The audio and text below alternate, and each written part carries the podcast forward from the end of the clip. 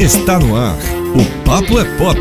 As principais notícias do mundo da música por gente que escreve e fala sobre o assunto. Aqui é informação com opinião.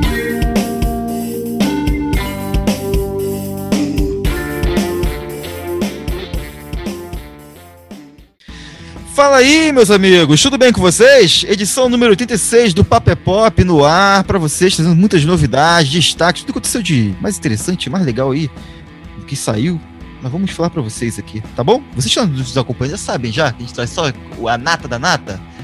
E quem está conhecendo o programa hoje, está ouvindo pela primeira vez, indicação de alguém, do seu streaming favorito, aperta o botãozinho follow aí, tá? Segue a gente. Se gostar, né? Pode ouve, ouve um pouquinho. Aí se você gostar, aí você vai e segue. Eu vou mandar tu seguir sem conhecer não, tá? Querendo conhecer mais, pode ir lá no YouTube também, busca nosso nosso programa, nossas resenhas, também vai curtir. Mas é isso, meus amigos. Edição número 86, começando em clima olímpico, né? Junto com as Olimpíadas, começou o Pop Pop Olímpico.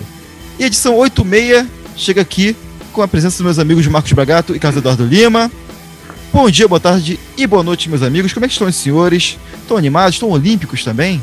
Bom dia, boa tarde, boa noite, caros ouvintes. Wake me up when Olympic Games ends. É isso aí pessoa antipática, né, rapaz? Um homem anti-olímpico. Eu, eu comecei essas Olimpíadas prometendo para mim mesmo que eu não ia ver, que não ia me importar, mas aí tive ah, já medalha de prata para pra Fadinha. A outra menina da ginástica olímpica lá também foi super bem. Aí eu já me derreti todo. Quem não me conhece, que me compre, né? Quem não te conhece, fala que você não gosta de ninguém, né, só? É verdade, já me disseram isso, hein? Não, Fiquei magoado. Mas o senhor bem. próprio fala isso. É isso aí, meus amigos. Meus amigos, a edição de hoje, é, ela, a gente tá falando de termos olímpicos, quem estiver ouvindo esse programa atrasado, daqui a um mês, um ano depois das Olimpíadas. É, tá difícil esse negócio aqui. Tá acontecendo aqui no meio das Olimpíadas. Então, no mesmo início das Olimpíadas, a gente tá, o Céu falou das, da, de algumas medalhas que nós já conseguimos, e o Céu, ele colocou isso no, nos Face, quem acompanha isso nas redes sociais, ele botou isso na rede social dele falando que ele era um anti-Olimpíada e agora já está começando a ir para os não, caminhos. Não, não não. das Olimpíadas. O senhor, é o senhor não foi preciso, né? Que eu seja anti-Olimpíada. Na atual conjuntura, eu acho uma temeridade, ainda continuo achando. Mas aí é aquela coisa, a gente fica nisso, aí vem a menininha lá de 13 anos, ganha a medalha de prata. Aí eu fico logo todo comovido, queria que fosse minha filha, fico emocionado. Então é isso, não vale nada. É isso aí. Então, meus amigos, já que a gente está aqui falando já de, de, novidades, vamos também para o que está acontecendo no nosso quadrado, né? Onde a gente entende e é onde os nossos ouvintes estão interessados em saber o que acontece aqui no. Aconteceu, aconteceu de mais importante no mundo do, da cultura, do pop, rock, música em geral. O que vocês trazem de destaque para nossa galera que está aqui nos acompanhando, para manter o nosso pessoal informado? Fala aí, Bragato. É, o meu destaque, complementando aquele vídeo que nós fizemos sobre a nova música do Iron Maiden, The Writing on the Wall, é que o Iron Maiden vai lançar o 17 álbum é, no dia 3 de setembro. O disco se chama Senjutsu e tem uma temática meio samurai, né? Aparece um Ed na capa, um Ed raivoso, um Ed babando, um Ed, né? Ed cavernoso esse Ed. Um Ed que, que consegue colocar medo na gente ainda. E parece que tem uma temática meio oriental e tal. É, é um disco que tem uma duração de quase uma hora e meia, vai ser de novo um CD duplo ou um vinil triplo. E tem músicas aí para alegria do professor Céu de 12, 11 minutos, 10 minutos músicas longas como, como é, tem sido nas últimas fases do Iron Maiden, o The Book of Souls já era um disco assim com músicas longas também. Então a expectativa aí que nesse meio tempo, até setembro, saia aí um segundo single para a gente ir conhecendo e o disco já está em pré-venda em tudo que é loja aí. Vai ser lançado, viu, professor? É, em formato físico, inclusive no Brasil. Verdade. É, é vinil, vinil triplo, né? Vinil triplo. Vinil triplo. E é. CD duplo. O meu destaque é o Ronca Clube. O que é o Ronca Clube, né? Quem gosta do Maurício Valadares, decano radialista da Fluminense, da imprensa, da Oi FM, o cara já teve na Globo FM também. É, sustenta ali um podcast semanal, toda quinta-feira está no ar a partir de 10 da noite nas plataformas de streaming, no site dele, roncaronca.com.br. Ele lançou o Ronca Clube, que é uma iniciativa de financiamento permanente lá do, do, do programa para que ele possa remunerar as pessoas que ajudam ele, e possa tirar também alguma coisa ali para ele. E é, tá no Apoia-se, naquele site, na plataforma de, de, de, de streaming, não, de, de. Como é que diz? Vaquinha virtual. É, de crowdfunding. Tá lá o nosso Ronca Ronca, então procurem lá o financiamento permanente lá do Ronca Ronca, que é muito legal, é um remanescente aí do rádio dos anos 80, uma coisa muito bacana. Conheci ao longo da minha vida inúmeras bandas e artistas através de Maurício Valadares. Então é um cara que merece aí nossa atenção, nosso carinho. E eu também estarei participando da campanha lá de ajuda a ele. Com certeza já postei na Célula Pop. Então, que se você gosta de música, conheça primeiro o Ronca Ronca. Está disponível aqui no, no, no Spotify da vida, no Deezer e tudo mais. E aí, depois, você, se gostar, ajude o nosso amigo Malval a sustentar o programa dele, porque vale a pena, é uma boa causa. É isso aí, meus amigos. Meus amigos, destaque, meu destaque vai pro Killers. Killers que anunciou seu sétimo álbum de estúdio aí, o Pressure Machine. Esse álbum vai sair pela Agile Records no dia 13 de agosto de 2021, ou seja, desse ano já já vai sair. Então, a galera que nos acompanha também aqui no YouTube vai ter vídeo, né? Vamos fazer uma resenha desse álbum aí. Inclusive, esse foi o primeiro. O Killers foi a primeira banda que a gente resenhou um álbum, né? Fizemos um álbum só para um programa especial só para esse álbum. Foi na época não foi, foi o Jam, não? Na época foi, não, em vídeo, é o Jam tá lá também, mas foi na época da de áudio ainda, né? Ah, em vídeo tá, foi verdade. o Killers, foi o Implored Mirage, Mirage, é isso. Foi o Killers. E esse disco aí, disco, aliás. É, esse novo álbum do Killers, co-produzido pela banda, o Shaw Everett, Jonathan Head, do eles trabalharam anteriormente juntos também nesse disco que nós falamos aí, que nós resenhamos, inclusive. O interessante desse álbum é que o Brandon Foss, numa entrevista que ele deu aí, e passou para a imprensa comunicado também, disse que é o, vai ser o álbum mais calmo deles da carreira. Então, já vemos Medo, que. Hein? É, ele disse que é influenciado pela questão do Covid, da cidade natal dele, as influências dele, essas, esses, essas explicações de release. Mas já falou, já disse que o Baixo está afirmando que os fãs não ficarem empolgados que não vai vir nada muito elétrico, não. Vai vir uma coisa bem mais calma. Será que será que é o novo OKU, Marcel? Medo, hein, rapaz? Medo agora, hein? Tem que ver o que eles chamam de calmo também, né? É, tem isso. Isso é difícil. Esses artistas falando de disco quando ainda não saiu, é muito difícil eles irem direto ao ponto. É, tem isso aí também. A gente vai. Vamos, vamos ver. Cada, cada, cada artista tem uma influência diferente, né? Então, vamos ver qual é o calmo do, do Brandon. Vamos ver. Amigos, então é isso. Esses destaques são os iniciais para manter a galera informada aqui que ouve o nosso podcast. E agora nós vamos passar para trazer as novidades, né? O que saiu, que foi lançado de singles de discos. Eu já queria começar aqui é, esse programa falando do novo single do Coldplay, né, o Coldplay acabou de lançar mais uma nova faixa que estará presente no novo álbum deles, é o Music of the Spheres, volume 1, é que sai no dia 15 de outubro. É, esse single ele chamou a atenção, que é o nome do single, é Coloratura, porque ele tem mais de 10 minutos de duração. E, e é que parece seguir o conceito do novo álbum, que é focado no espaço, né? A banda falou que vai focar no tema, de, no tema espacial. A sonoridade do novo single segue um caminho diferente de tudo que a banda fez até hoje, na minha opinião, uma coisa mais acústica. E lembrando que esse aqui é o segundo single revelado do álbum. Eles lançaram inicialmente High Power, é, que nós também falamos aqui. Os senhores gostaram desse novo single do Kills? Eu curti, cara. Mesmo sendo 10 minutos, eu achei uma coisa, por ser uma coisa diferente, eu acho que para mim sou mais agradável do que o primeiro single, que eu achei que foi naquele caminho mais da pra multidão que vocês acharam desse single do, do, do, do Killer, não, do Coldplay, o Color Tour? Diferente do, do Coldplay, mas igualzinho Pink Floyd, né? É só você fechar os olhos lá. É, é, é, eu detesto ver uma, uma banda inesperadamente com uma música grande e fazer uma associação com rock progressivo. Evito fazer isso. Mas o Coldplay é que fez. A, a, música é totalmente no modo Dark Side of the Moon, Comfortable Numb. Tem pedacinhos ali que é igualzinho Comfortable Numb. A sonoridade certinha. E a gente sabe que o Coldplay tem um histórico aí de, eventualmente, sem querer, fazer uns plágios, né? Isso já aconteceu algumas vezes, inclusive, é, já rendeu dinheiro para muita gente aí boa no mundo da música que se sentiu prejudicada pelo Coldplay e teve que fazer um acordo no tribunal para receber um din-din. Essa música é uma música longa, é, é, é, é, eu discordo dessa coisa de acústica aí que o Bruno falou. O single anterior ele é até meio eletrônico, inclusive depois que nós falamos dessa música, o Higher Power, saiu um clipe também, em que o, Chris Martin aparece dançando numa cidade futurística com uns zumbis interplanetários, assim, uma coisa meio de louco. Né? Ele tá meio nessa viagem interplanetária aí da ficção e tal. Também queria lembrar que saiu também a tracklist para Alegria do Professor Céu, saiu a tracklist com a relação das músicas, em que inclusive há algumas músicas que são simbolizadas por símbolos. Eu não vou nem entrar nessa área porque Cinco, o professor fácil. Vai desenvolver melhor. E eu, inclusive, eu tenho muito que conversar com ele sobre isso também. Mas falando sobre, sobre o símbolo, é uma música forçadamente identificada com Pink Floyd, que eu gostaria que ela não tivesse acontecido. É, os símbolos que o Marcos Bagato fala, vamos traduzir para o nosso público aqui. Os emojis. Emojis, né? emojis. É, não, não, não, não. Ele faz questão, não, ele sabe não, que é não, emoji. Não, não, não. Não, não. Eu vi, eu vi, coisas ali que eu não sei que é emoji. Eu vi ali um, uma esferazinha representando um Saturno. Se é um emoji, nunca vi.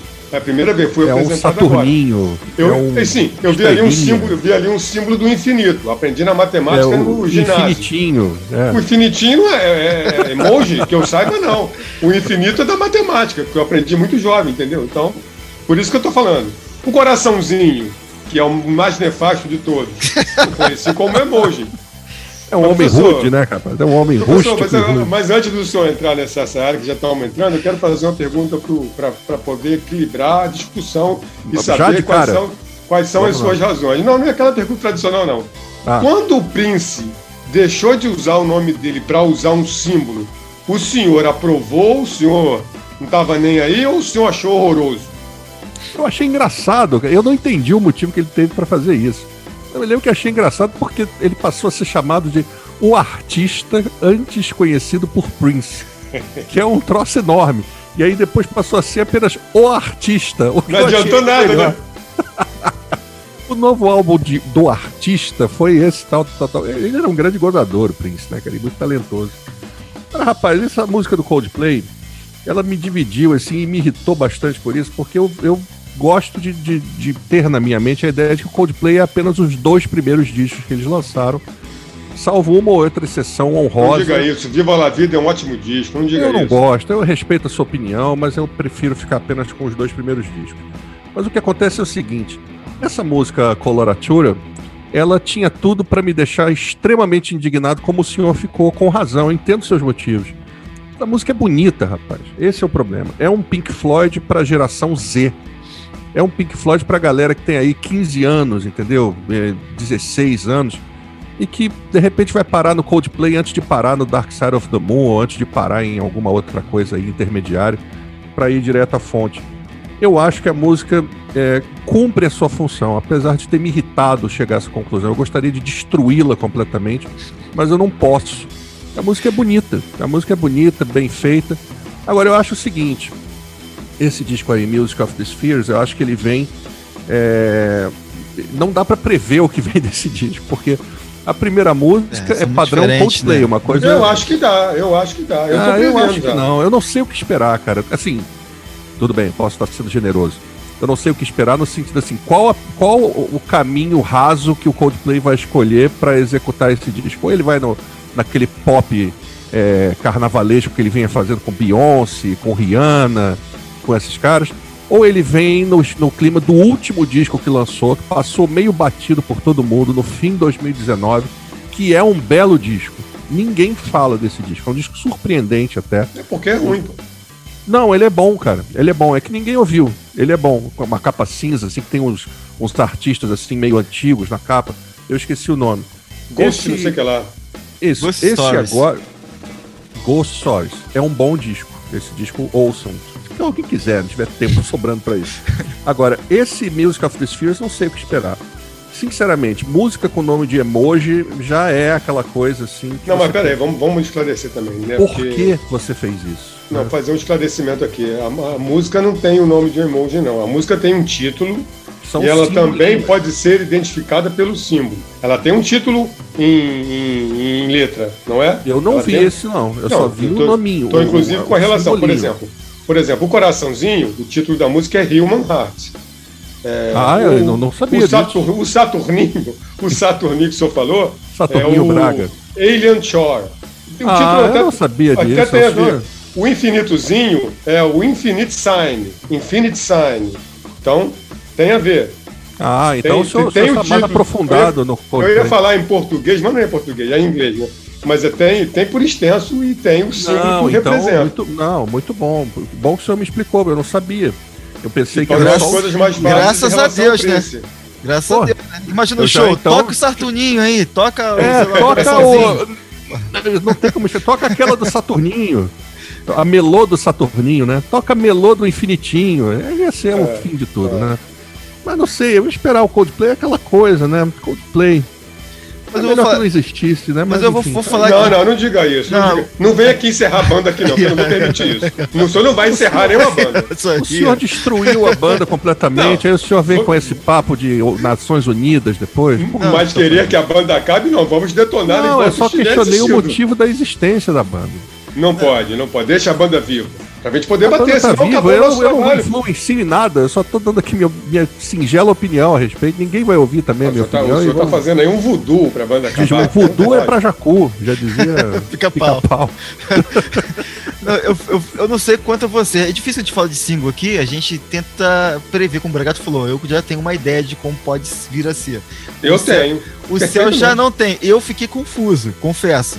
É Mas confuso. cara. esse segundo single, pra mim, pelo menos, me deu uma esperança mais positiva do que no primeiro. Primeiro eu fiquei totalmente frustrado. Falei, ah, Jesus. O primeiro, o primeiro é esse festivo aí que o Céu falou, essa É coisa isso. festiva aí. É isso. É É isso. uma coisa meio Mas, mas é uma assim. bela de uma música, tem um belo de um refrão. Eu voltei a ver o vídeo hoje de novo e saí com um refrão na cabeça do o nada. senhor, o senhor dançou, as Não, escondidas, não, mas não, dançou. não, não dancei porque eu estava na atividade aqui, não havia tempo para isso.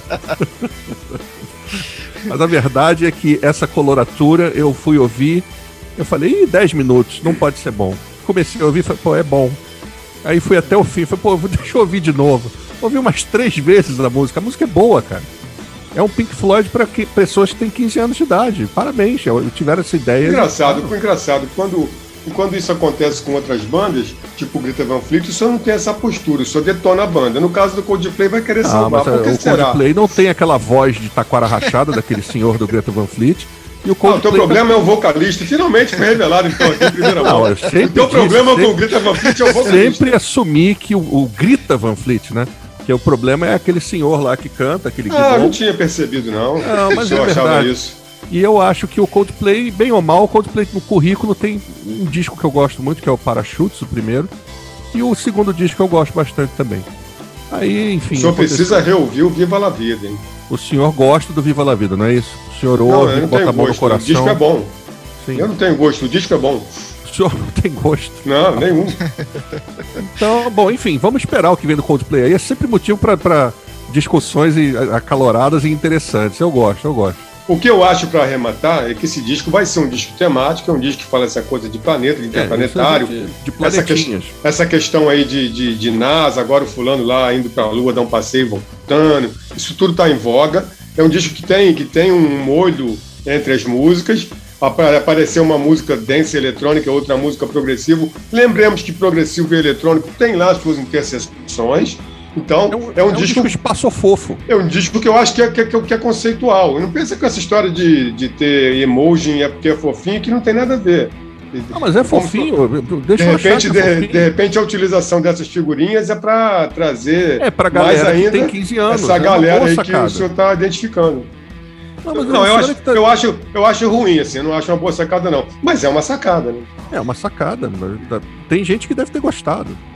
Eu, co- eu confesso que quando eu vi, eu não cheguei no Pink Floyd, como vocês citaram agora, porque, pô, eu fico até desconfortável de fazer esse, esse- essa correlação. Mas eu cheguei no Flaming Lips, na fase menos amalucada do, do N-Cone. Ali eu me lembrou, me remeteu um pouco que, que o Flaming Que é, Lips. que é um outro estágio do indie progressivo, né? É, É, tipo, tem, tem, tem a ver também. A Então, ver. meus amigos, é, fica aqui nossa Mas eu quero, mas eu quero deixar claro que eu tenho, eu tenho estofo para falar isso, que desde que eu vi começar a conversação com figurinha por internet, eu já tinha percebido que isso representava a volta às cavernas, com as pessoas conversando por figurinhas e imagens e não mais pela escrita. E sabia que isso não ia dar certo, ia dar merda, é o que está acontecendo. Veja só, é uma pessoa resistente aos, aos nossos tempos, né? Mas tudo bem. Então, meus amigos, é, Aí estão nossas primeiras impressões do novo single do Coldplay. E a gente Foi só aguarda. um single, hein? Esse tempo É. todo que a gente levou falando, hein? Pra você ver o que vem por aí quando vier o álbum, meus amigos. Então você aproveita e acompanha a gente aqui que tem mais um round aí. Agora a gente volta, volta, volta, volta a falar de Coldplay agora no álbum só, né? Porque se todo single vier falar de Coldplay, vai ser sempre as mesmas coisas aqui. Pô, não. Mas é em outubro, é pertinho. Vai ser. É. Então, meus amigos, é, Coldplay passamos aqui. Vamos falar agora do, de um álbum. Passamos por um single. Chegou às plataformas de streaming na última sexta, dia 23, o aguardado por muitos. Nós falamos sobre esse, essa banda aqui. É, álbum do, Descendants, que é o Nanti e Walnut. Esse disco, ele carrega esse título porque ele é o cruzamento das ruas de Long Beach, no sul da Califórnia, local onde o grupo escreveu suas primeiras canções, olha só, trazendo, remeteram aos Tipo, primórdios. Clube da Esquina. Exatamente isso. Vocês viram a capa? A capa tem a, a caricatura da carinha dos quatro integrantes numa portão de garagem. Esse bobear é o endereço da garagem. Olha aí, olha aí, exatamente isso. Então, meus amigos, falamos sobre um single, um single na- quando nós descobrimos aqui o single que o álbum seria lançado e agora estamos falando do álbum. Gostaram do disco, do resultado final? São 18 músicas em 25 minutos. É, esse aqui cumpriu o que se esperava dele, né? Porque é um disco que traz a reunião da formação clássica do Descendants é, depois de muitos anos e que tem músicas que eles compuseram lá no início da carreira e que não haviam sido gravadas, embora tocadas em show e tal, não haviam sido gravadas, exceto umas duas ou três aqui que eles resolveram regravar e tem até um cover aqui para a alegria do professor Cel, que virou o bordão oficial dessa edição, né? É, tem até um cover aqui do Dave Clark Band no final. Ele cumpriu aquilo que se, se esperava, né? São sons clássicos que é, não traz nenhuma novidade do ponto de vista musical, mas traz sim a, a, a possibilidade do- dos interessados lá e dos fãs de fazer o famoso completismo da discografia, né? Poder ter um disco com as gravações daquela época e numa qualidade bastante satisfatória, porque foi, foi gravado agora. É, a gente já tinha ouvido algumas, algumas. Lembrando que o Descendants é uma banda pioneira aí do, do hardcore melódico californiano dos anos 90, né, do pop punk, dessa história toda. Muito embora é, o Descendants seja do final dos anos 70, da segunda onda do punk, né, do Punk's Not Dead. Mas foi uma banda que tem uma influência muito forte é, né, nas décadas seguintes. Hoje nem tanto, porque a coisa hoje está um pouco mais diluída. É, não sei se tem muita gente antenada sobre o que o Descendants anda fazendo, ou se espera alguma coisa. Os integrantes também já são senhores de idade, né? Acho importante que eles tenham feito esse disco e o disco cumpriu. Mas é um disco standard lá do, é, do, do Descendants e do punk rock anos 90 que todo mundo vai querer ter. Todo mundo que gostou do, do Offspring, de Bad Religion, é, de Green Day e, e outras coisas mais, vai se interessar, vai querer ter esse disco aqui. Eu podia destacar aqui umas. É, é um disco de 18 músicas curtíssimas, né? Eu até quase caí numa pegadinha aqui, porque o material que eu tive acesso vieram músicas repetidas e alterou a ordem. E eu tô lendo o título da música, tô vendo o cara cantar o refrão da outra, tô pensando, o que está acontecendo aqui, né? Até que eu me organizei ali para poder entender que tinha música repetida no meio, né? Mas eu posso destacar aqui I Need Some, que é uma música de, de, de bons riffs, com os andamentos legais, e é, It's Erotic Words, que é uma, é uma daquelas que já, já havia sido gravada, que foi gravada agora de novo. Eu gostei também de You're Disgusting, que já chama logo a pessoa de nojento e termina com o sujeito vomitando, na melhor tradição punk, né? Banda punk sempre tinha alguém vomitando no final, dando descarga. Não sei se vocês né, têm essa, essa memória que isso sempre acontecia. E eu gostei também de uma outra música aqui, ó, I'm Shark. Inclusive, é, entendi o truque, ela veio repetida e eu ouvi ela duas vezes a cada vez que eu ouvi o disco. Então, eu guardei ela mais depressa do que as outras. Essas, essas quatro aí são as que eu, que eu destaco num disco que cumpriu, cumpriu aquilo que se esperava dele. É, eu concordo. Achei um disco ok também. É um disco que também não podia ser muito mais do que isso, né? É um disco em que o- os caras do Descendants vêm aí com material super antigo, músicas que foram compostas lá no início da carreira, que nunca, nunca eles tinham é, lançado em disco, né? Tinham gravado, mas enfim, aí regravaram algumas e tal. É, eu achei ok, acho que é, é um, é um- é disco indicado para quem realmente gostava do Green Day nos anos 90, porque eu acho que essa diluição dos estilos, o Bragato falou bem, existe hoje mesmo, mas acho que até os 90, ali, início de 2000, antes dessa coisa é, do, do, do emo e bandas que vieram na esteira, ainda havia uma coisa concentrada aí desse tipo de som. E acho que o Green Day, no, no, nos seus momentos áureos, tinha muito de Descendants, né? Eu acho que era uma versão talvez mais engraçada, mais porra louca, mas o som tinha muito a ver. O Offspring dessa época também tinha muito a ver. E o próprio Bad Religion, que é contemporâneo do Descendants, né? Bad Religion é uma banda dos anos 80 também. Então o Descendants começou a carreira ali em 80, 81. Então eles são dessa turma, assim, que veio na primeira metade dos anos 80, passou batido, assim, pelo, pelo mainstream alternativo, alternativo mesmo os caras eram. Aí com essa escola de radios americanas e tal, ganhando um pouco mais força, esses caras começaram a ter um pouquinho mais de visibilidade, aí com a MTV aí realmente chegaram a um ponto maior. É um disco bacana, é um disco muito, muito curtinho, como tem que ser, acho que não poderia ser diferente, não poderia ser maior. Eu gostei muito de Ride the Wind, gostei de Sailor's Choice, que é a primeira música. E eu, eu acho que essa do vômito é You Make Me Sick. You Make Me que é a Sick. terceira, que o cara sai ali. You Make Me Sick. Assim no final. É Pois é, eu confundi com It's Disgusting, né? É, que faria sentido também se fosse, não, não tem erro nenhum, não. E enfim, é um disco legal, não dá nem pra destacar, as músicas são todas muito, muito coesas, assim, é tudo muito, muito parecido. E Glad All Over, fechando uma cover do nosso departamento de covers, Deixa eu conhecer Dave- essa música. do Dave Clark Five. Não, não conhecia. Conheço o Dave Clark Five de, de nome, assim, dessas bandas assim. Eu também gente- não. Né? Mas assim, ok também. É um disco que vai ser mais apreciado por fãs e, e gente que gosta da banda já há mais tempo do que alguém que, nossa, eu quero conhecer o novo do Descendants. Assim, acho que pouco provável. É legal que tenha, né? Que os caras tenham feito isso. Certamente tem gente curtindo aí. É um disco de punk raiz, né, meu amigo? É punk, isso aqui não tem, não tem pra onde correr. É, Sailor Choice, gostei muito. E o Make Me Sick é minha preferida. A que vem em seguida, Lullaby, mano, muito boa também. Gostei também de I'm Shark e It's a, Acting Road e também gostei de It's My Hair. Quer dizer, as músicas, como o Céu falou, elas são muito parecidas, você parecidas, de fato parecidas, mas elas são a mesma sintonia, a mesma energia, Muito a mesma coeso, pegada. tipo, coeso. Então, é difícil destacar uma assim muito melhor que a outra, assim. É só o mesmo nível, praticamente, acredito. Mas essa aí foi a que eu mais gostei quando eu vi aqui, separei aqui, inclusive, pra galera, indicar pra galera. Galera, meu, meu áudio tá bom aí? Tá bom. Tá. Então, pra separar pra galera. Mas é isso, meus amigos. Busque, vocês são fãs de punk rock. Indicadíssimo esse álbum do Descendant que vocês já ouvirem, né? Não per- perde mão, não. Vai no. você tá- se ouvindo a gente- aqui na plataforma de streaming aqui, vai, corre e salva esse álbum pra ouvir depois. Que 25 minutos. Não, 25 minutos, isso aí. Você disco rapidinho. E dá pra ouvir, ouvir de novo e por aí vai. Dá pra fazer uma festinha mais 25 no seu disco. O meu tem 28, que vieram duas repetidas. É verdade. deu, deu, deu um, um acréscimo. Tem um acréscimo. Levantaram a plaquinha. É, Meus amigos, é o seguinte. é, esse agora, vamos falar agora de um, de um álbum. Professor Cell, ele vai ter que falar, abrir com esse bordão. Que está na lista de melhores do ano dele, porque o professor Cell já escreveu, inclusive, sobre esse disco. O David Crosby, que presta a fazer 80 anos de idade, ele presenteou os amantes de música e fãs dele com o seu oitavo álbum solo, que é o For Free.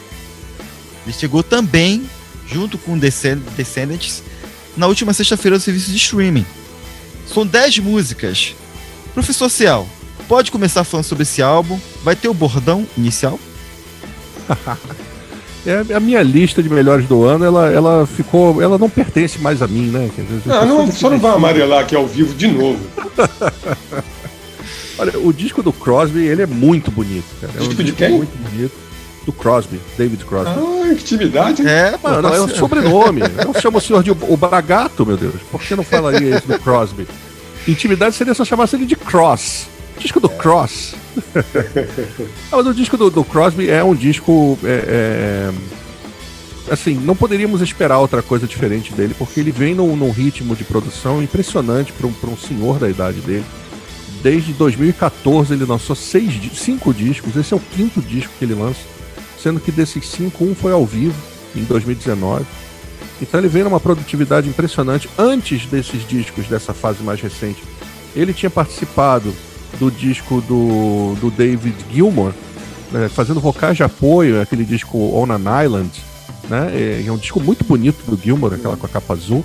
O Crosby tá na banda de apoio, ele e o Nash, né? O Graham Nash, que são do Crosby, Stills and Nash, né? Então, só para lembrar. Andy E, Young? é, que? Você não fala Andy Young? E Andy Young, né? Porra, o Young foi, foi circunstancial de vez em quando, os três é que são mais, mais firmes. Mas o que acontece é que esse disco do Crosby, do For Free, ele é um disco de pandemia, né? Isso quer dizer o quê? O Crosby foi para casa do filho dele, o James Raymond Crosby, se aboletou na garagem do filho e começou a fazer o disco lá. O filho gravou, tudo ali meio, meio assim, em família. For Free é o nome de uma cover da Johnny Mitchell, né? É, de quem o Crosby é contemporâneo, né? E uma, uma música que está no disco Ladies of the Canyon de 1970.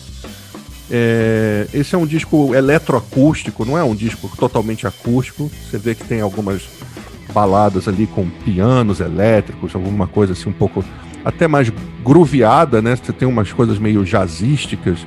Tem uma música com parceria do Donald Fagan, que é o líder do Steely Dan, que é uma banda de pop, soul, funk, jazz, chamada Rodrigues for a Night, que é bem legal também. Tem participação do Michael McDonald, que era do Doobie Brothers e também fez parte da- dos músicos de turnê do Steely Dan. Então é um disco muito bonito, um disco muito bem feito. A voz do Crosby é impressionante como ele consegue, com 80 anos quase, ele faz mês que vem, como é que ele consegue manter a voz muito próxima daquilo que ele tinha nos anos 70. E era uma das grandes características do Crosby, Stills Nash, as harmonizações vocais né, dos três caras. E ele consegue ainda, harmoniza com o filho, harmoniza com o próprio McDonald, que é um, um timbre de voz diferente. E em algumas músicas ele consegue reproduzir quase o mesmo som do Crosby, Stills and Nash, como por exemplo em I Think e The Other Side of Midnight, que para mim são as duas mais bonitas do disco. Eu gosto também do Rodrigues for a Night, porque tem uma levadinha um pouco mais jazzy, assim, né, como os caras gostam de dizer, e da própria For Free. Mas o disco é todo muito bonito, disco digno dessa, dessa fase que o Crosby vive, exuberante. E é impressionante, né? Eu até escrevi isso no texto, como é que a galera é, fala do Keith Richards, né? Keith Richards está aí, o mundo vai acabar, ele vai continuar aí e tal. É, o Crosby fez tão ou mais coisas com o corpo dele do que muito mais do que o Keith Richards. E o Crosby ainda tinha problemas psicológicos, assim, era um cara que tinha ali momentos terríveis, foi preso, cara que passou por poucas e boas também e que é, tá aí, firme e forte. Né? Você olha para ele, parece uma versão meio meio do Neil Gaiman, assim, do Papai Noel, né? Sem, sem barba, né? Um cara meio desfigurado. Mas é um cara que tem ali a, a marca do tempo, né? Tem um documentário do Crosby na, no Now da NET. Eu não tenho acesso a ele há algum tempo, mas esse documentário estava disponível lá, não sei se ainda tá. Mas se estiver, vejam, porque é um bom exemplo, assim, da carreira recente do Crosby, da vida dele, o que, que ele passou. Vale a pena para quem não conhece muito se familiarizar. O disco é super recomendado, ouçam, é um disco muito bonito. O melhor do disco é a voz dele mesmo. Assim, o fato dele estar cantando desse jeito até hoje. É, é eu já sabia que era um disco novo, mas dá para a pessoa imaginar, ué, de quando é essa gravação, né? De quando ele está cantando isso quando, né? Mas eu achei um disco muito triste, um disco muito muito flat, muito arrastado e um pouco tristonho, assim. Eu sei lá, pela idade dele também, eu viajei que era meio que um disco de despedida, sabe? Apesar de não ver nada em termos de letra que fale disso, me pareceu uma, Pensei, mas pode ser. como uma coisa meio para baixo, assim, meio down, assim. É, é, mas é um disco de soft rock, um, sei lá, soft jazz, dá para misturar. É, o Céu falou bem, essa coisa do eletroacústico, tem ali umas guitarrinhas também de vez em quando, tem um violão de aço de vez em quando, não é só aquela coisa mais, mais acústica, flertando com o country, que é da onde ele vem, mais ou menos, né? Tocou em Woodstock, né? O, Crosby, Stills Nash tocou, o trio que tocou em Woodstock. Aliás, se, se foi catapultado ali em Woodstock. É, eu gostei também de, de Steps in the Night, é, anotei aqui como a minha, que eu achei mais legal. É, o nome da música é I Think I, Céu. Tem um I aí no final, Ah, tá, tá. tá que boa. termina também, né? Inclusive ele fala assim. Eu não gostei muito da, da, da For Free, que é a faixa título, achei que a cantora não entrou bem, É, não rolou. Charos. E não sei, achei que a, a gravação estava um pouco alta, as, as vozes deles aparecem muito, ficou coisa meio narrada. O instrumental ficou um pouco, um pouco atrás. Se bem que o instrumental aí também é meio levinho pra caramba, né? É uma coisa bem. É bem soft mesmo. Acho um disco. Me lembrei do John Mayer. Eu falei, pô, o John Mayer deve ouvir isso aqui umas três vezes por dia. É uma coisa muito, muito soft, assim. Eu espero coisas mais agressivas para meus ouvidos. Mas vale o registro aí de que o, de que o, o Crosby, né, o amigo do céu, continua ativo. Eu, a observação do céu logo e o Bragato depois confirmou para voz e com a idade que ele tem é uma coisa impressionante. É, se você ouvir a música chamada Secret Dancer, isso, isso, você nunca vai falar que isso é de um, um cara com 80 anos de idade, passou tudo que ele passou, com essa voz finadíssima, limpa, a voz limpa, saudável, né? E isso é uma coisa que é realmente muito raro. Outra também, boxes. É, você vê que a voz dele é que se destaca mesmo, como o Bragato mesmo falou, pela questão da, da sonoridade mesmo. Acho que é um, um álbum feito mesmo para a voz dele brilhar, para a interpretação dele, para ele cantar as letras e tal. Não é um disco feito para você é, ter uma um instrumental que você que vai ganhar, vai, vai se destacar nos seus ouvidos. Não, é para dar ênfase realmente à voz dele, na minha opinião. Mas é realmente impressionante a voz do David Crosby. Eu acho legal o, o Cel ter falado isso aqui também. Quando o Cel, o Cel compara com o Kate Richards, eu sei na questão de saúde, eu entendi, Cel. Mas para muita gente que está nos ouvindo aqui, muita gente, pouca gente vai conhece, conhece. Ele não é um cara tão popular assim. Pois então é, é importante falar, é, realmente apresentar, né? Exatamente. É, apresentar. É, não, tem, tem, duas, tem duas palavrinhas aí, né? Rolling Stones. Exatamente. Então, tem, essa, essa é, uma, é uma questão, entendeu? Então, meus amigos, é, fica aqui a indicação. Quem quiser saber mais sobre, sobre o álbum, busca aqui nas plataformas. Ou então ler também o, lá o texto do Céu. O Céu não, aí não colocou na sua lista de melhores do ano. Isso será comunicado ao David Crosby. Amigos. Só, só uma última coisa, desculpa, só uma última lá. coisa, eu esqueci de falar na hora. É que assim, o Crosby ele é contemporâneo dessa galera, do Bob Dylan, dos Beatles, ele fez parte dos, dos Birds, Birds. ele fez parte do Crosby, Stills Nash. Né? Então ele é um, um cara que está aí também, é sobrevivente dessa turma, do Johnny Mitchell, do, do Neil Young, dessa turma toda. É que ele é um nome menos conhecido, tanto que o Bruno até disse. É o oitavo disco solo do Crosby. Ou seja, não é um cara recentemente que ele vem nessa coisa de fazer disco solo. Mas quando ele aparece, ou é com Crosby, Stills Nash, né? Ou com Crosby, Stills, Nash e Young, que andaram aí fazendo turnê e tudo. No, no, não na pandemia, mas há pouco tempo. Então ele é um cara que vem aí discreto. Mas aí desinvestou fazer disco de 2014 para cá. Então estamos só aproveitando. É isso aí, meus amigos. Amigos, é o seguinte. Vamos agora para mais um single. É... Bullet for my Valentine lançou Parasite. Segundo single e vem com clipe, né? O seu recém-anunciado álbum aí que vai ser homônimo. Marcos Bragato, você que acompanha os clipes das bandas que tá junto com os clipes também, curtiu o clipe, curtiu a música também? Fala um pouquinho pra gente aí. Não, eu, eu inclusive vou até deixar claro que foi bom você dar essa deixa, porque eu acompanho os clipes, não é porque eu sou fã de clipe não, é porque eu não suporto esses sistemas aí de streams que vocês usam e eu acabo conhecendo a música no YouTube. No YouTube tem o quê? Clipe. Aí eu acabo vendo. Se a banda, em vez de lançar só a música, ou lyric vídeo, ou o vídeo, eu acabo assistindo. O vídeo é normal, mas é o que, o que, o, que essa banda está fazendo, o que o Bullet Forma Valentine está fazendo, pelo que eu estou entendendo, é tentar ser um pouco mais agressiva, partindo um pouco mais para cima do que eles fizeram é, no disco anterior deles, que é a banda, o, o Gravity, que, em que a banda foi até, eu vou falar uma palavra meio pesada, foi até acusada de ter pegado leve, de ter se convertido a nu metal, uma posição com a qual eu não concordo. O fato é que entrou um baterista é, é, que é dessa área, é o, o baterista que era do Pitch Shifter. Você lembra dessa banda? Eu também não lembrava não. Que é uma, que é um, que é uma banda de segunda ou terceira divisão do nu metal. O baterista dessa banda entrou no, no Bullet for my Valentine. E aí a banda fez um disco um pouco mais leve, um pouco diferente daquele trash moderno que ela fazia e foi acusada de ter, de ter pegado leve. Parece que agora eles querem dar uma resposta. Essas duas músicas que saíram, a gente já tinha conhecido Naves, que saiu em junho e agora saiu Parasite, são duas pedradas. Inclusive, os integrantes aparecem barbudões, cabeludões, acho que foi efeito da pandemia, né? Eles estão mais malvadões, por assim dizer, né? e fazendo aquilo que eles sabem fazer. A onda deles é pegar o trash sujão lá do Metallica, o trash de raiz, dar uma limpadinha nele para não ficar tão sujo, né? Eles são galeses e tal, são de uma geração diferente, não diria geração Z, que eu não quero tirar onda aqui de professor, né, Céu? Mas é uma galera que, que, que pegou esse trash sujão lá, deu uma polida e trouxe para cima. Essas duas músicas são bem pesadas, os clipes são até parecidos. É, geralmente eles fazem clipes tocando ao vivo, com um estrobo muito forte. Inclusive, um dos clipes tem um alerta de para quem tiver visão sensível, tomar cuidado, que pode fazer mal, aquele pisca-pisca pesado que tem ali.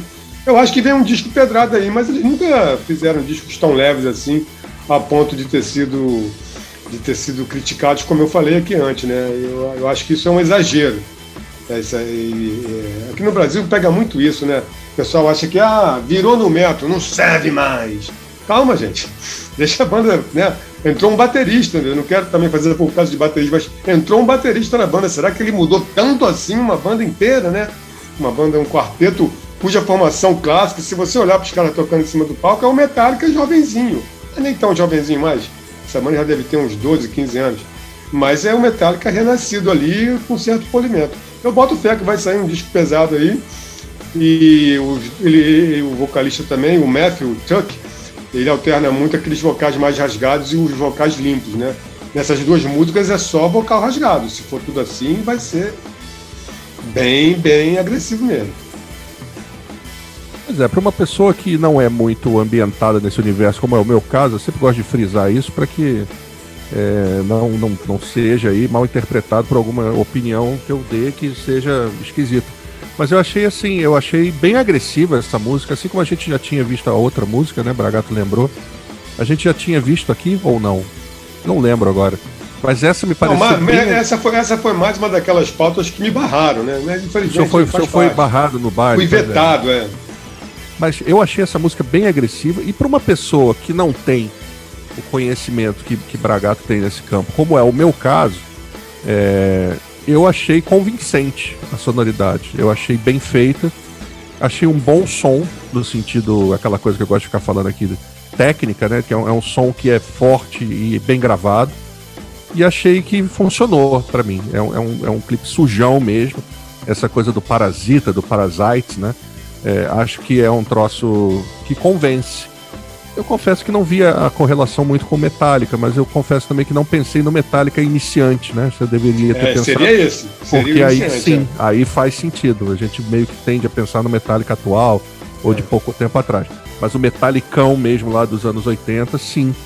E, e com uma, uma, gravação com uma qualidade melhor por conta muito da tecnologia, bom. né? Então achei que os fãs desse tipo de música eu acho que vão gostar. Eu não vi nenhum traço de new metal disso daí, nem de longe.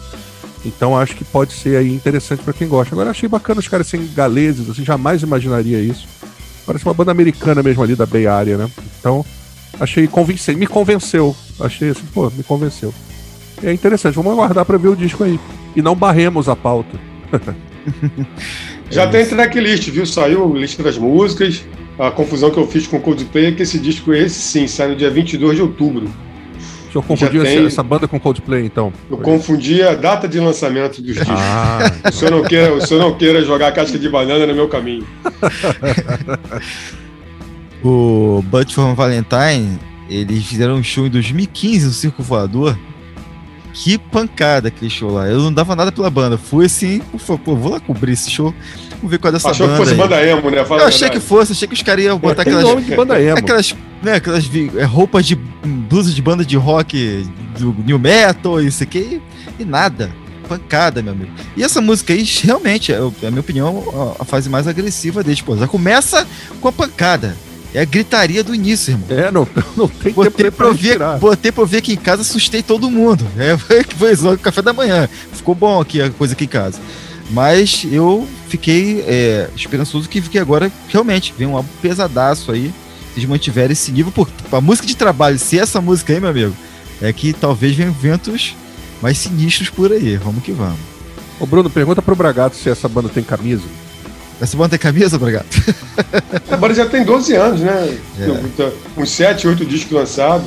Então, tem Mas que... se, se, os senhores, se os senhores querem saber, não tá na minha lista, não. Aliás, o disco nem saiu, pô. É.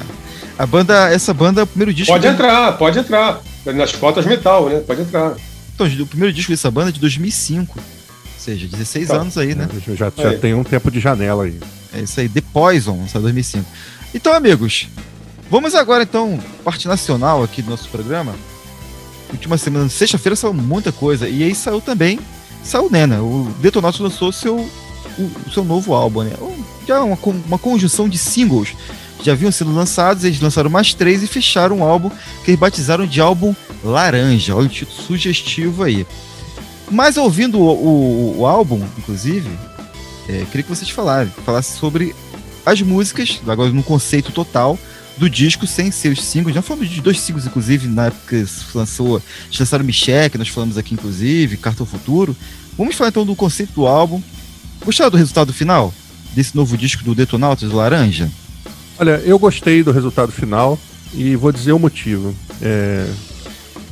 Eu acho que, que é importante que, que seja feita esse tipo de música nesse momento que a gente está passando.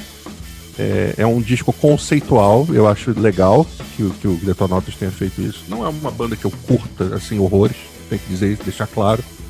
Mas acho que a intenção deles é muito boa fizeram um disco ali com várias músicas que já tinham lançado, eles vêm lançando mesmo. Acho que desde o fim do ano passado que eles vêm lançando é, singles, ou não, do início desse ano, mas singles sempre fazendo críticas a, a, ao momento político do país. E são músicas que são engajadas, são letras bacanas, acho necessário. É, a produção a cargo da própria banda é uma produção que eu acho que poderia ser melhor. Acho que o disco tem uma sonoridade um pouco um pouco oca, mas que isso não chega a atrapalhar. Eu, eu é, também em tempo de, de, pandemia, de repente foi a solução. Sim, né? gravado remotamente, não, não, é. não dá para também ficar exigindo muito. Acho que esse é um, é um detalhe, não, não chega a atrapalhar mesmo. Em face da, da, da felicidade que é você poder ouvir é, uma banda falar do roqueiro reaça, do kit gay, é, da Micheque e de outros é, eventos que têm acontecido no país que tem que ser cronificados, cara. Racismo é burrice, é... roqueiro reaça, eu já falei, mala cheia, ou seja, é uma tradição da música brasileira o protesto. E a gente vem passando por tempos assim em que esse, essa instância de protesto, via de regra, vai para o hip hop. A gente tem bandas de outros segmentos e artistas de outros segmentos que até se arriscam. Mas talvez o Detonautas seja que tenha maior visibilidade para fazer isso dentro do universo do rock nacional. E, e, eu acho que isso é uma posição corajosa, merece, merece ser exaltada.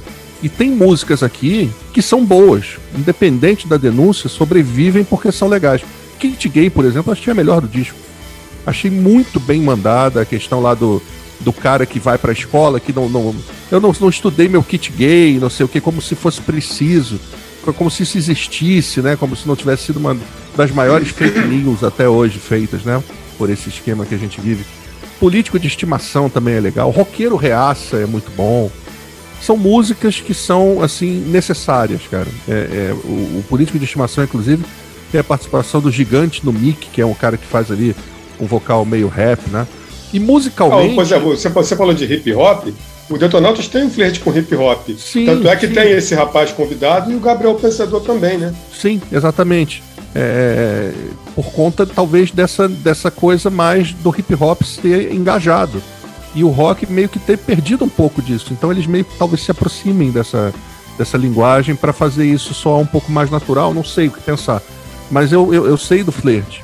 Agora, eu acho que tem um, um, um grande mérito nisso daí, que é, é, é essa como é que eu vou essa primazia do Detonautas em assumir essa posição. Porque isso não tá fácil hoje em dia, gente. É fazer isso e, e receber pedrada nas redes sociais e, e ser atacado e ser boicotado. Como o próprio Tico Santa Cruz já disse, questões de contratos e oportunidades para a banda se apresentar por conta do posicionamento político, os caras já foram preteridos, já foram aí prejudicados. Então eu acho que é importante. Musicalmente, eu acho que é um apanhado de Charlie Brown Jr. com New Rock, com New Rock não, com, com, com New Metal, com, com Raimundos, alguns ecos ali. Muito Muita Raimundos. coisa desse, desse hardcore raimundesco aí dos anos 90 que é a praia do Detonautas, né? Na verdade, eles, eles sempre foram é, musicalmente... Chico, inclusive, já cantou no Raimundo. Né? Exatamente. Sim, tem isso, verdade. Então acho que é um, um, um, disco bastante interessante que tenha saído em disco, porque é aquilo que a gente costuma falar aqui.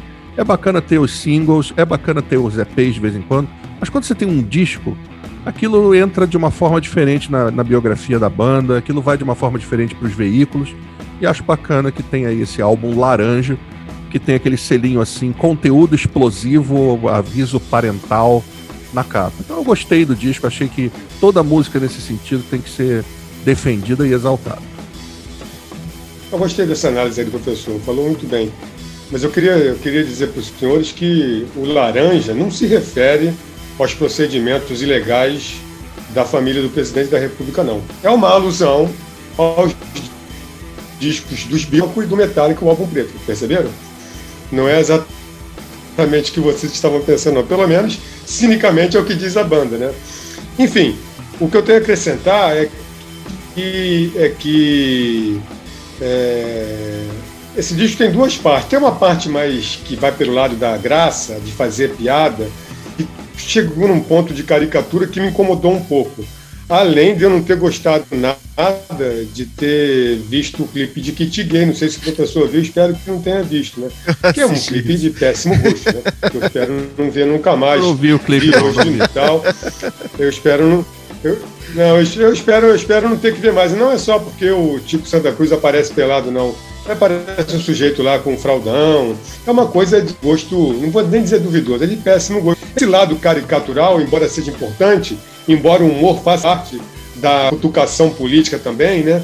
Eu acho que acho legal. Eu gostei muito do, do de Michel, que, que ele cita literalmente, todo mundo que está envolvido nisso não está nem aí. Eu achei bastante engraçado para uma música, né? Mas quando se estende para várias músicas, eu, eu, já não curti muito. A segunda metade do disco, ela entra numa, numa linha menos engraçadinha, e é essa parte que eu gosto mais. Essa parte que eu acho que eles acertaram mais é, no Racismo é Burrice, que já era uma música do Gabriel Pensador, de 2000 e não sei quanto, lá no início do, do século. A Carta ao Futuro, que quando saiu eu nem gostei tanto, mas agora no contexto eu gostei mais. Ela também sai numa versão acústica no final do disco, desnecessária, mas ok. Era uma forma também de completar o disco a Clareiras, que é uma música que foge dessa, dessa seara aí é, da injustiça social, da política. É o, é o, é o bom e velho Detonauto, com aquela música que ao mesmo tempo sugere uma esperança de que as coisas vão melhorar, né? E essa sim tem um clipe que houve um investimento, tem chuva, tem sol, acho que eles usaram um drone para fazer umas imagens lá de cima, uma coisa de, de, de, banda de gravadora grande, como se dizia antigamente, né? E eu acho que musicalmente tem muito de, de, desse, desse rockinho dos anos 50 também, tem uns flertes com a Jovem Guarda, principalmente essa parte mais engraçadinha. Inclusive o clipe tem umas imagens meio retrô, né? Que tem a ver. Tem muita coisa do Raimundo, sim. Tem coisa aqui que parece que é o Raimundo tocando. Roqueiro é Reaça. cheia. Roqueiro Reaça também. Lá o... Roqueiro Reaço. Roqueiro Reaça é, é, é total. É, eu, eu, tô, eu, eu tô fazendo de tudo aqui Estou fazendo de tudo aqui para não citar essa música, porque eu não gosto muito dessa colocação do roqueiro reaça, não, sabe? Eu me insurjo contra ela. Porque, poxa, o reacionarismo ele é linear, ele aparece na sociedade inteira. É, não Vamos é só o roqueiro, é verdade. Deixa o roqueiro de lado e ataca. Deixa o roqueiro de lado e ataca o reaça, gente. Nós temos que atacar o reaça, deixa o roqueiro para lá. Se a sociedade tem, sei lá, 30% de reaças, ela está em todos os subgêneros de tudo, sabe? Dependendo da classe social, enfim. Eu tenho tentado fugir. Sei para quem ele escreveu essa música, que todos nós sabemos, né? Ela, ela não é citada aqui, mas são figuras aí do, sobretudo do rock nacional dos anos 80, que envelheceram mal, por assim dizer, mas é, é, engloba. Eu, eu, queria fugir dessa música, não consegui. Embora eu aqui que ela pareça mais com o Green que com o Raimundo. Enfim, é também é uma questão de, de trechos, de sensibilidades e tal. Mas é, é eu estou falando isso para dizer que é um disco também que tem uma certa diversidade musical. Tem essa coisa do hip hop, tem essa. É, não foi só o protesto pelo protesto, a verve pela verve, tem até uma tentativa aqui de descrever o Brasil, como Cazuza fez na música Brasil. Que não sei se a música chama Bandeira Brasileira ou Bandeira Isso. do Brasil, que tem Bandeira brasileira. de maneiras diferentes, Bandeira mesmo release. Bandeira brasileira. Pois é, é uma tentativa de descrever o Brasil como Cazuza, passou muito longe, né, Tico? Pega mais leve, né? Dá para fazer melhor sendo o próprio Tico Santa Cruz mesmo. Eu acho que é um disco ok. É, seria mais um disco de carreira do Detonautas. Não, não seria não. Tô, tô, tô exagerando porque tem essa diversidade musical que eu mesmo estou mostrando. Eu acho que isso é um passo à frente. Mas também, se ficar também só nessa, dessa verve, dessa expressão que é necessária assim, mas se ficar só nisso, pode soar também como uma coisa de aproveitador, uma coisa de oportunismo, mas a, a importância que o céu deu, destacou, eu também dou. É, então, é, eu cheguei a entrevistar o Tico semana passada, acho que foi. O Céu falou da questão política. Eu não queria nem entrar nessa questão, porque às vezes a gente fica. confunde. Ah, gostou do álbum porque é, concorda com a opinião. Ou não, não é isso. Eu acho que é um bom álbum de rock. Primeiro, tá? as músicas são boas, são belas, são, são bem trabalhadas, atinge o objetivo que eu acho que ele queria atingir. É, a banda, nesse caso, ela quis, e uma declaração que inclusive ele dá, é o seguinte: que eles queriam ter um disco que marcasse a visão deles nesse momento. É isso. Entendeu? Ele, isso não, não, quer dizer que é, o próximo álbum vai falar sobre isso. Não, não vai. Eles queriam marcar é, a visão deles nesse momento. Então tá marcado. As letras falam perfeitamente a visão deles sobre a opinião deles sobre muitas coisas que aconteceram no Brasil nesses tempos. Quem quiser concorda, quem quiser concorde ou discorde, mas é a opinião da banda e tá aí bem registrado, inclusive, está de uma forma até que eu achei até criativa. Tem um tem, tem umas coisas que são meio besteira, como o falou, tem. Mas é o sarcasmo que eles. Eu acho que nesse no mundo que nós vivemos hoje, de muito ódio, discurso odioso e tal, foi uma forma deles driblarem essa, essa polarização e irem para um caminho mais, né, mais contraído. Eu acho que acertaram em cheio. Isso, isso também é de cada um, né? Às vezes aquilo que eu achei de mau gosto, para muita gente pode não ser, enfim. Isso é, é, isso é, isso é bastante sutil, né? É, e ele dá uma declaração que eu achei importante também, que ele fala que Carta ao Futuro foi a melhor composição que ele fez na carreira. Aí eu, eu tive que ouvir a acústica, porque eu não ouvi a música em si, eu não concordei na hora. Eu nem acho. acho a outra, outra é melhor, pô. Sem ser acústica é melhor. É, eu, eu nem acho uma das melhores do disco, inclusive. Eu, eu tenho outras preferidas no disco. Essa aí, quando saiu na época, eu nem dei muita atenção. Mas é um, é um, é um álbum bom, é um bom álbum, cara. Eu gostei, eu achei interessante a forma que eles abordaram os temas falaram que tinha que falar, tá pronto, eu, eu só acho sim. É um disco de rock, cara, sobre o momento. O álbum, é, o álbum é para isso, para contextualizar o momento. É, também, é, também é, é, agora que você falou isso, eu também, ao ouvir esse disco também, eu acabo contextualizando tudo que eu tenho ouvido o Tico falar, escrever nos últimos, sei lá, cinco anos, desde o golpe de 16, sabe? Então eu meio que somatizo tudo que o, que o Tico representa nesse mundo todo aí, que não é necessariamente esse disco. Esse disco também ele vem lançando single desde o ano passado, né? Esse disco já é uma obra em progresso que já está durando aí, vai durar para fazer um ano. E é, e é, isso que o Bruno está falando. Ele existe, e o Bruno Bragato também disse, ele existe fora da questão política.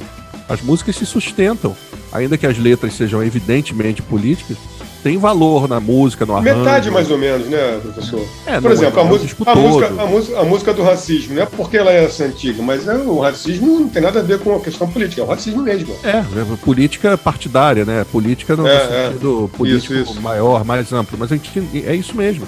É, uma, é um disco de crônicas, cara. O momento pede. Entendeu? Eu acho que entra pra história como sendo um disco que o Detonautas fez sob essas circunstâncias que a gente vive agora. É quer queiramos. Isso também não. que você falou de se posicionar é importante, porque às vezes é mais fácil para o artista não tomar lado algum, pensando oh. assim, ah, eu quero, eu quero que o show fique lotado com todo mundo, não isso. importa o, é. o, posicionamento político. Quando ele faz isso, ele afasta uma certa parcela Exatamente. de gostar da música dele. Exatamente. Claro. Tem uma galera que o Detonado vai tocar num show, num festival que reúne vários públicos de banda diferentes uma galera que não concorda com as opiniões políticas dessa banda aí certamente vai sair, não vai querer assistir nem, nem parado. Isso, isso é uma situação. E por isso a minha música preferida desse disco aí é Político de Estimação. Gostei bastante. Fiquei cantando aqui direto essa refrãozinho aqui. Meus amigos, são isso. O senhor gosta, o senhor gosta de rap, né, Bruno? Senhor, eu, curto, sou, eu curto. Eu, tenho, eu, tenho, eu, eu gosto. O senhor usava roupa de skatista por causa disso, né? Eu gosto de rap, eu gosto de Gabriel Pensador, inclusive, gosto muito de Gabriel Pensador. É, essa música, essa Racismo é Burrice, é uma música que foi que tinha um nome chamado Lavagem Cerebral e ele regravou com um novo nome num, num disco ao vivo do Gabriel da MTV. E aí, com essa versão que o Tico, inclusive, fez de novo e botou nesse álbum aí. Meus amigos, então é isso. Falamos do Detonautas aqui, o álbum Laranja do Detonautas. É, terminamos aqui a edição, é, terminamos aqui nossas novidades de que saiu de discos e singles. Vamos para aquelas dicas, né? Parte final do programa, que vocês indicam para os nossos ouvintes aqui assistirem, ouvirem, ou então ler. O que, tá, que, que tem legal aí na lista de vocês? Pois é, eu vou dar minha dica é, de Viúva Negra. Prometi e estou cumprindo. Exato. Eu, eu, Viúva Negra. olha, vou te falar que. Falei Não, que casa, inclusive, hein? Falei Senhor que, ó, não o Céu falou que ia falar no próximo programa. A lista de pendências que eu tenho aqui desse senhor, cinematográfico então, é gigante, parece o pergaminho de Pedro Cadê o- Cabral. pô. Cadê o poço, Bragato? Cadê o poço? É o poço, É o é Poço. o poço, É, rapaz. pô. Já deve até ter saído do- da Netflix. Mas Viúva Negra eu acabei assistindo do- do- dos meios clandestinos de assistir. E lamentavelmente não é essa coisa toda, né? É um. E, e olha que eu fui com muito boa vontade, eu gosto muito da personagem da Viúva Negra. É, e achei que o filme tem, tem coisas que poderiam ser melhor desenvolvidas. É, uma- é um filme de espionagem. Mas se você contar os momentos em que não tem explosões, tiros e bombas e, e coisas assim, dá um oitavo do filme. A maior parte do tempo do filme é tudo sendo destruído de um lado para o outro, pessoas em lutas coreografadas, assim, se estapeando. Mas é. Tem um trunfo nesse filme que é o elenco. O elenco é muito bom. Tem o David Harbour, que é o cara lá do Stranger Things, faz o pai da Viúva Negra. Tem a Rachel Weisz, que é uma atriz inglesa muito boa, também faz, faz a mãe da Viúva Negra. Tem a Scarlett Que, Johansson. que foi também. revelada na múmia, eu estou enganado. É verdade, na Múmia, né? aquela, aqueles primeiros filmes da Múmia com Brandon Fraser. né? Crazy.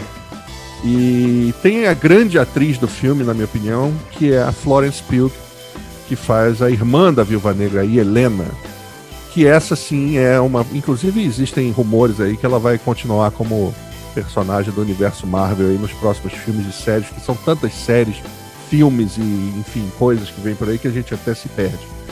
Mas quem é fã da- do- dos filmes da Marvel, vá ver porque não vai achar um- uma perda de tempo absoluta, não. É porque eu, eu sou chato e eu queria que a personagem tivesse um filme muito bom no nível assim do primeiro Capitão América, que eu acho talvez o melhor filme desses da, recentes da Marvel. É, ou então o primeiro Vingadores, que também acho bem legal. Mas vejam, tá aí nas, nas, nas vias alternativas e a, a partir de 26 de agosto estará disponível na Disney, streaming lá, Disney Channel, Disney, sei lá, Plus. E aí você assina lá e vai ver feliz da vida. Aliás, é importante, vem filmes interessantes aí nesse segundo semestre, só para fechar minha dica. Não faça promessa que o senhor não possa cumprir, hein? Ah, eu, tenho, eu tenho intenções de assinar um outro serviço de streaming apenas para ver Duna, que vem aí nesse segundo semestre, versão cinematográfica, feita Eu pelo nosso amigo Denis Villeneuve, mesmo cara que dirigiu A Chegada, é um bom diretor. Então pode ser que seja interessante. Mas ainda não decidi, talvez eu vá para os vias alternativas mesmo. É qual, isso, servi- vejam. qual- qual serviço de streaming você tá falando? Sabe, não vou É o HBO Max, Ah, tá. esse que vai ter o Duna. São 200 mil serviços de streaming agora, né? O senhor se divorciou da Amazon agora, pelo que eu tô vendo. Não, cara, a Amazon continua cumprindo sua função, assim. Aliás, já que o senhor falou, tá na Amazon Era Uma Vez em Hollywood, o último filme do Tarantino, que eu considero um dos melhores que ele já fez na vida. É. Sensacional, com o Leonardo DiCaprio e com o Brad Pitt. E aí, Marcos Bragato, e o senhor? A minha dica é para quem curte ou curtiu o rock underground dos anos 90. O Rock o É, quê? underground dos anos 90, que é o 90 Under. 90 Under é uma, é uma, é um, uma página no Facebook, uma página no Instagram, no YouTube, nessa porra toda de rede social, que comandada pelo Vital Cavalcante, que continua com suas bandas por aí. É, atualmente canta, canta no Matanza Indie, ele era originalmente lá do Poindexter nos anos 90. E ele tem esse espaço lá para tratar da memória do rock underground dos anos 90. E o interessante é que com isso nasceu uma mini gravadora, um projeto feito totalmente eles trabalhando tudo sozinho, e que já lançou dois compactos em vinil, um da banda Dash e um da banda Pinheads de Curitiba. Dash, do Rio de Janeiro, a banda que tinha Simone do Autoramas e o Formigão do, do Planet Ramp, entre os mais conhecidos. E agora eles estão com a nova vaquinha virtual para o Snooze, que é uma banda só. a chamada que chamava-se naquela época uma guitar band, né, de Aracaju. Eles vão lançar um compacto em vinil dessa banda e já lançou lá o Kikante, onde você pode entrar lá e participar. Aí tem aquelas recompensas maravilhosas de vinil, camiseta. Acho que tem até fita cassete dessa vez. Enfim, dá uma olhada lá no YouTube, no Instagram, no, no, no- no Facebook, procura 90 Under do Vital que você vai acabar descobrindo o caminho. Então vai no site do Kikante e coloca lá Snooze. se você está prestando atenção nisso tudo que eu estou falando, porque você sabe do que eu estou falando. Porque também, se não tiver, não vai adiantar nada. é por aí. Eu vou manter aqui o noventismo, só que eu vou pro noventismo mainstream. Jura? Mainstream, mainstream. Primeiro eu queria falar que eu achei até que seria o destaque do céu. 25 aniversário aí do Tiny Music do Stone Temple Pilots e com isso a banda lançou um clipe da música em So I Know. Então, Ele galera, detesta essa banda. Busque esse. Eu adoro essa banda. Como que o senhor diz isso? Ah, é? É, rapaz. Ah, o senhor esqueceu o aniversário? Não, mas eu sabia que alguém ia falar. Mentira, eu esqueci. é, assista o clipe de. O novo clipe, né? Eles fizeram uma nova versão pro pra And So I Know. Que mostra imagens da, da banda naquele, naquele casarão, quando eles gravaram, inclusive, esse álbum. Inclusive, é a mesma temática do clipe de. É, Tripping Holly in Paper Heart. É a mesma temática. Outra indicação também, mantendo o noventinho, para não ficar num clipe, um clipe é muito pouco, já saiu já o DJs, que é, que é o Foo Fighters tocando os covers dos BGs. E já tem vídeos, inclusive, no YouTube, versões ao vivo, aí fazendo essas, essas versões. O senhor acha que isso é noventismo? E tá bem interessante. Não, não essa versão, mas o Foo Fighters sim. Entendeu? Fighters então, é será uma palhaçada. Uma é. Isso é uma palhaçada. É uma apelação total. então, pra quem é bem-humorado, meus amigos, busquem lá o disco, vocês vão gostar. É isso. Amigos. O senhor considera esse disco do Stone Temple Pilots o melhor da carreira dele? Não, não considero, não considero. Muitas pessoas consideram, mas eu não sou pois desse. é, não. por isso que eu tô perguntando. Pra mim, o melhor do Stone Temple Pilots é o Ainda segundo. não foi gravado. É o segundo, é o Purple. É o Purple. É e o, o senhor, Purple. senhor Eu não tenho essa decisão tomada ainda. O senhor não tem, né? O senhor, o senhor sei que é o homônimo, né? O último, é o último. Scott. O último, último Scott. Scott. É só podia ser. O Indy sempre escolhe isso. ou é a primeira demo lá, ou é aquele que ninguém gosta. Ai, meu santo Deus. Então é isso, meus amigos. Finalizamos aqui a edição número 36 do Papo é Pop. É, se liguem nas nossas redes sociais, no, nas plataformas e também no nosso canal do YouTube, tá bom? Fiquem ligados lá que sempre vão ter novidades. Valeu, meus amigos. Ficamos por aqui. Boa semana para todos. Um abraço. Um abraço Valeu, galera. Boa semana. É nóis. Você ouviu o Papo é Pop, um podcast feito para você que gosta de informação, debate e quer ficar por dentro do universo cultural.